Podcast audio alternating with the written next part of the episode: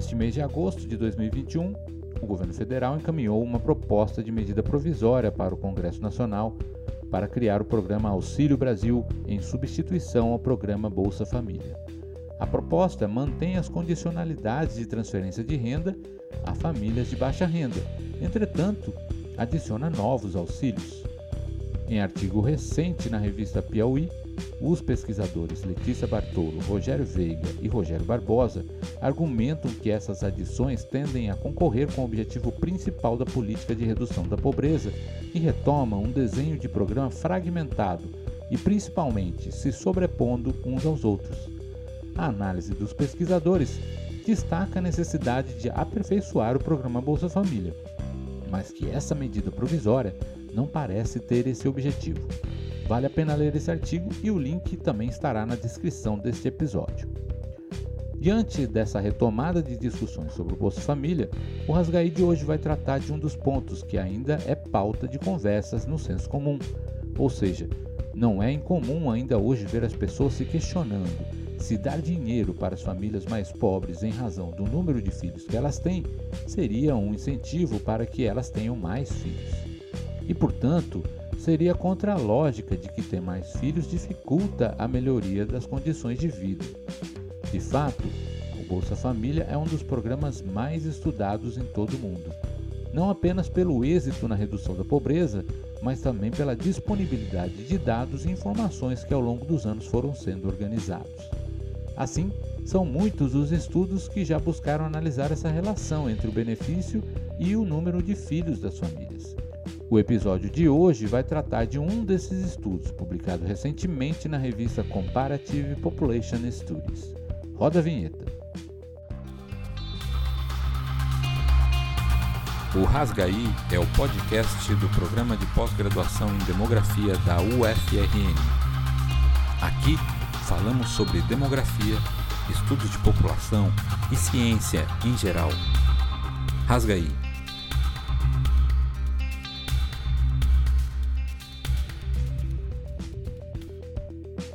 para falar sobre o artigo que foi publicado no volume 46 de 2021 da Comparative Population Studies, convidamos a Camila Ferreira Soares, que é doutoranda em demografia pela Unicamp e defendeu sua dissertação em demografia, sob a orientação do docente Everton Lima. Este é o episódio 40 do podcast do Programa de Pós-Graduação em Demografia da UFRN. Nosso podcast vai ao ar toda semana com episódios inéditos sobre temas relacionados aos estudos de população, demografia e outros tópicos de ciência.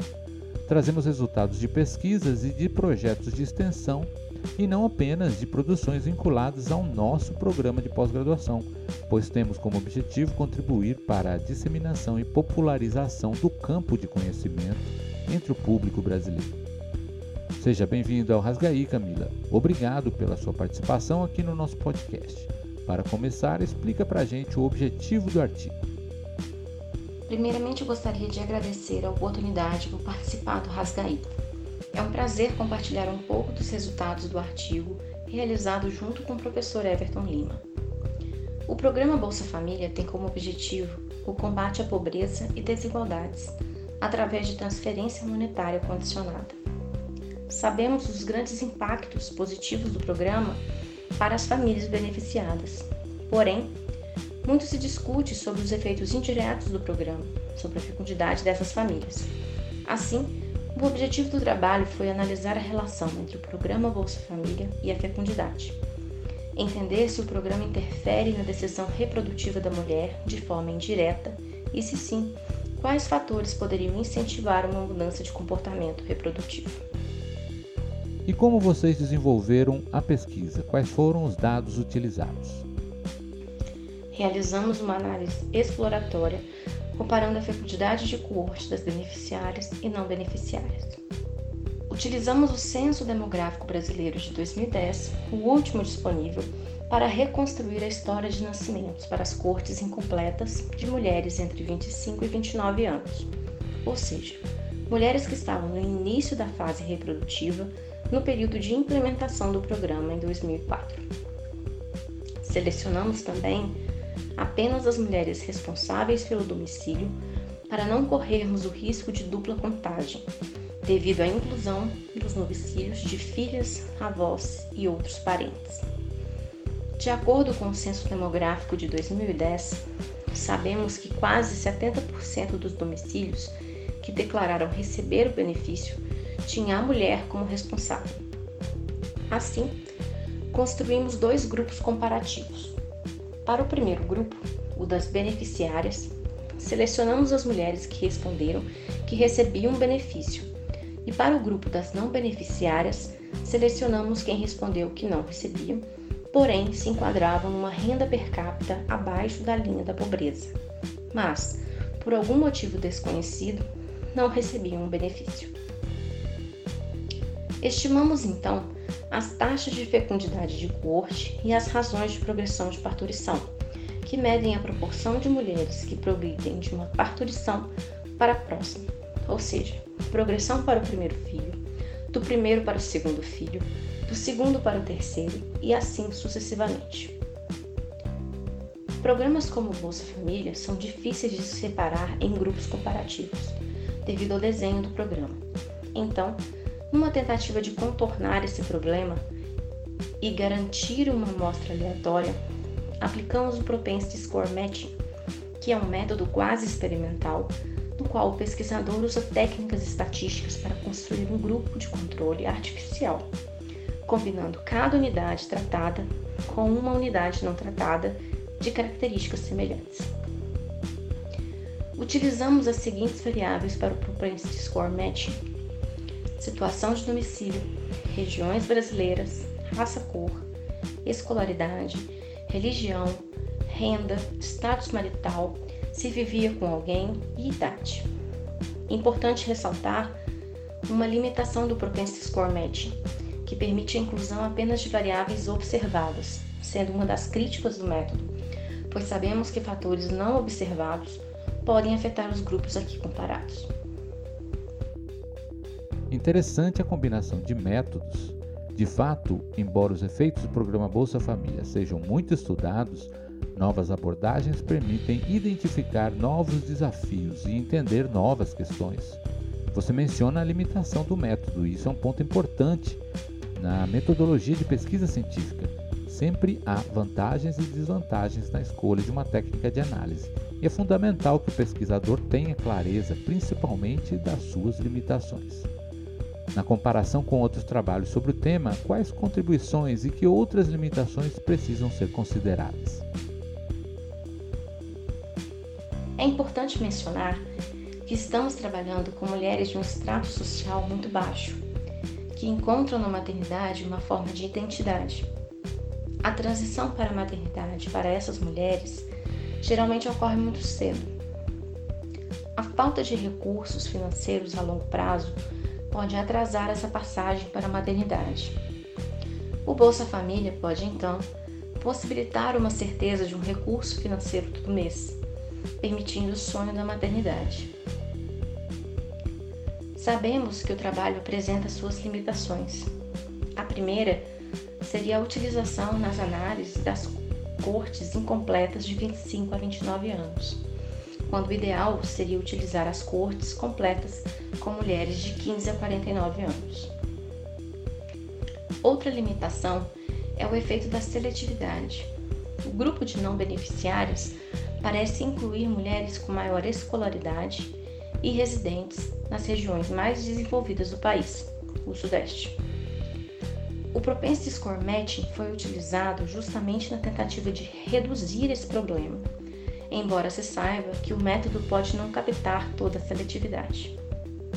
Por fim, outra limitação, e talvez a mais importante, é não sabermos se a mulher teve filho antes ou depois de entrar no programa. Ou seja, não sabemos o exato momento em que a mulher passa a receber o benefício, apenas que em 2010 ela recebia. Assim, devemos levar em consideração a hipótese da causalidade reversa, ou seja, o fato de a família ter mais um filho reduz a renda familiar, o que contribui para que a família se torne elegível ao programa Bolsa Família. Por isso, não é possível estabelecer causalidade entre Bolsa Família e fecundidade. Assim, não estamos avaliando o impacto ou efeito, mas sim trazendo uma contribuição para a discussão do tema, com uma perspectiva diferente de outros trabalhos já realizados e mostrando a importância de se trabalhar com uma abordagem de coorte para estudos de fecundidade.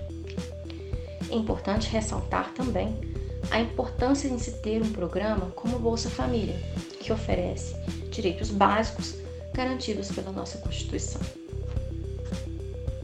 Muito importante deixar claras essas questões, Camila. A leitura desatenta ou parcial de resultados de pesquisas científicas, ultimamente, tem sido motivo de problemas de comunicação que afetam a opinião pública e até a tomada de decisão política. O viés da interpretação pode não ser intencional, mas abre-se espaço para desinformação e uso indevido de conclusões de um trabalho científico para outras finalidades. Então, quais são os principais resultados? Como elas contribuem para entender a relação entre o benefício e o número de filhos? Vários estudos foram realizados para compreender a relação entre a fecundidade e o programa Bolsa Família. Entre estes, Destaco de Rocha, de 2018, Simões Soares, de 2012, Sinorini Queiroz, de 2009, Superte, de 2020, que não encontraram efeitos indiretos do programa em relação à fecundidade. Por outro lado, Olson e colaboradores, em 2019, observaram uma importante redução da gravidez na adolescência. Sequin e coautores, em 2015, um dos poucos trabalhos utilizando o censo de 2010, encontraram que o programa Bolsa Família gerou um pequeno incentivo à geração do segundo filho, sendo que as regiões Centro-Oeste e Nordeste apresentaram os maiores diferenciais. Um diferencial do nosso trabalho foi a utilização das razões de progressão de parturição e a taxa de fecundidade de corte, sendo um dos poucos trabalhos que analisam segundo uma abordagem de corte apesar dessa abordagem apresentar algumas limitações devido aos dados disponibilizados, acreditamos que é importante explorar novos meios para uma melhor discussão. Nosso resultado mostra diferenciais nas taxas de fecundidade de corte e nas razões de progressão de parturição. Na média, beneficiárias do Bolsa Família apresentaram mais filhos que as mulheres não beneficiárias, com uma razão de progressão de parturição consistentemente maior até o nascimento do terceiro filho. Além disso, com o aumento dos anos de escolaridade, a disparidade entre beneficiários e não beneficiários aumenta nas ordens de nascimento de 0 para 1 e 1 para 2.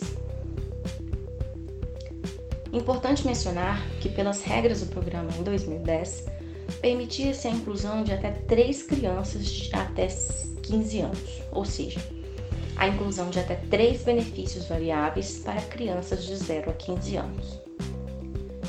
Esses achados foram consistentes, mesmo controlando por escolaridade, regiões brasileiras e outras variáveis. Nosso resultado parece indicar uma inversão do trade-off entre qualidade e quantidade de filhos para essas mulheres em situação econômica frágil. Já o resultado do Propensity Score Matching mostrou que mulheres responsáveis pelo domicílio entre 25 e 29 anos, que em 2010 recebiam um benefício, tinham uma fecundidade média um pouco maior que as não beneficiárias, com as mesmas características socioeconômicas, uma diferença de 0,53 filho por mulher. Esse resultado foi próximo ao encontrado nas análises das taxas de fecundidade de corte, uma diferença de 0,61 filho por mulher, ou seja, uma taxa de fecundidade de corte de 2,42 para as beneficiárias e 1,81 para as não beneficiárias. Estudos anteriores sobre o tema não encontraram nenhuma ou pouca correlação entre Bolsa Família e fecundidade. Nossos resultados sugerem que uma análise de corte podem preencher algumas lacunas dos estudos anteriores onde a maioria utilizou-se de uma análise de fecundidade de período. Muito bem, como dissemos, Esse é um tema ainda persistente no debate público e novas abordagens contribuem muito para a qualidade da discussão, principalmente em um momento em que está se propondo mudanças importantes nos rumos e no desenho desse programa. Para ler o artigo completo, basta acessar a descrição do episódio, onde você poderá clicar no link do artigo e também da dissertação de mestrado da Camila. Parabéns pela publicação do seu trabalho, Camila, e obrigado pela sua presença aqui de novo. Chegamos ao episódio 40 do Rasgaí. Já são mais de 2 mil ouvintes acumulados ao longo dessas mais de 40 semanas neste projeto de divulgação e popularização da ciência. Só no Spotify, uma das plataformas onde o Rasgaí está disponível, já são mais de 120 pessoas seguindo e recebendo notificações dos novos episódios lançados. Agradecemos muito pelo interesse em nosso projeto. Ajude-nos a ampliar esse acesso compartilhando nossos episódios. É gratuito e sem anúncios. Não recebemos nada pela sua audiência a não ser a satisfação de saber que o nosso campo de pesquisa esteja sendo cada vez mais conhecido e que elas tenham algum impacto na sociedade. Em tempos onde se negam as evidências científicas, esse crescimento da audiência nos deixa muito animados. A ciência é um produto social e precisa ser compartilhado e comunicado amplamente. Se você está chegando agora no nosso podcast, ouça nossos episódios anteriores e, se quiser, comente no nosso blog que está disponível no demografiaufrn.net/rasgaí, sem o acento no i. Lá vocês acessam os áudios e as descrições de todos os 40 episódios e também pode comentar em cada um deles. Por hoje é isso, esperamos você também na semana que vem com mais um episódio inédito. Um abraço e até lá!